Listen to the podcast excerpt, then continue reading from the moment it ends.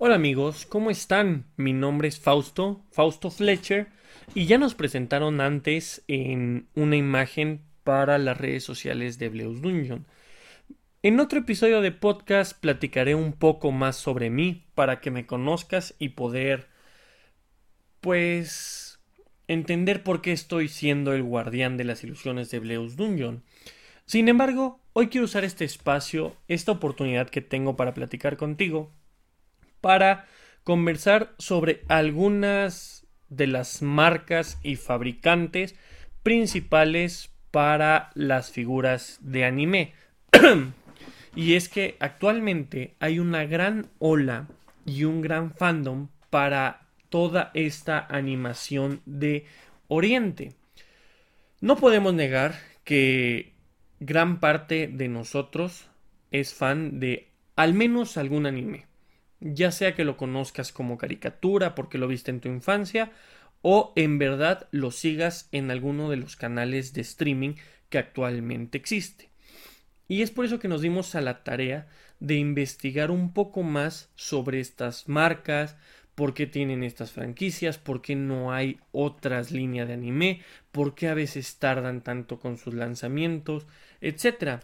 Y en este podcast vamos a platicar sobre estas, estas marcas.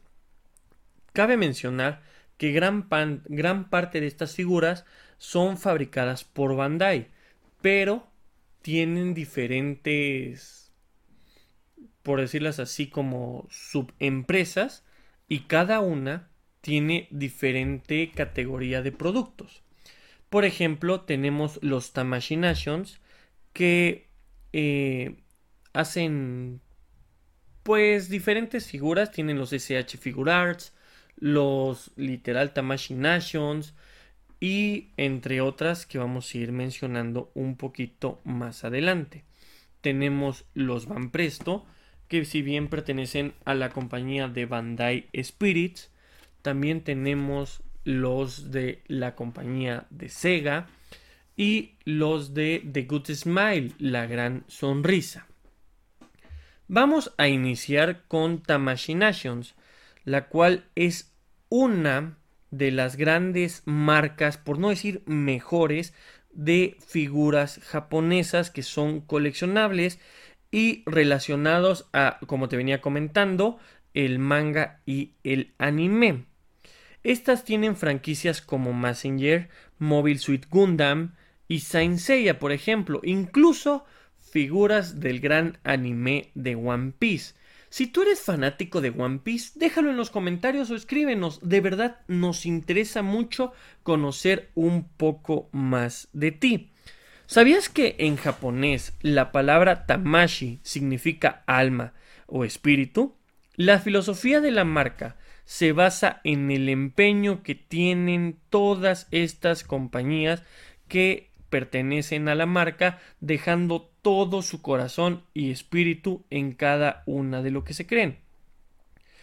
Las marcas que comprenden Tamashi son las SH Figure Arts o Figure Arts 0, SH Monster Arts, Robot Tamashi, Chokogokin, Super Robot Chokogokin, Chokogokin Tamashi, DX Soul of Chokogoshin, Metam Build, Seek, Ultra Art, Saint Cloud, Saint Cloud Might EX, entre muchas, muchas otras marcas que de las cuales muchas de ellas solo se comercializan en Japón y llegan a nuestro país por medio de importaciones.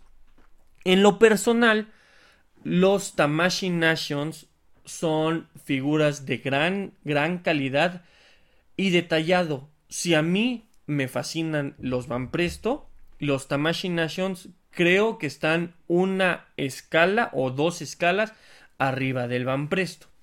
Por otra parte, los SH Figure Arts son figuras con una gran cantidad de articulaciones.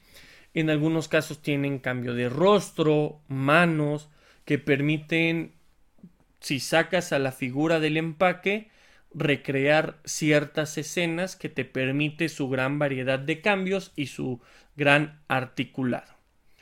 Esa parte es únicamente para Tamashii Nations. Por otra parte, de la misma compañía de Bandai, existen los Bandai Van Presto, que pertenecen a Bandai Spirit. No han realizado el cambio porque la marca como tal ya es bastante reconocida. Tenemos que Bandai fue, digo, perdón, Van Presto fue una empresa japonesa que se fundó en 1977 y antes de hacer figuras era un desarrollador de videojuegos. Después, en 1989, se volvió filial de Bandai, luego cambió su nombre a Bandai Namco y en 2019 quedó integrada por, como les decía, Bandai Spirit. Con Bandai Van Presto podemos encontrar gran línea de figuras de anime. Sin embargo, en esta línea podemos tener asteriscos como figuras de Disney. Muchas figuras de Disney, mucho más en su catálogo de Kuposket, que es como esas figuras que tienen más como cara de niña y son más pequeñas.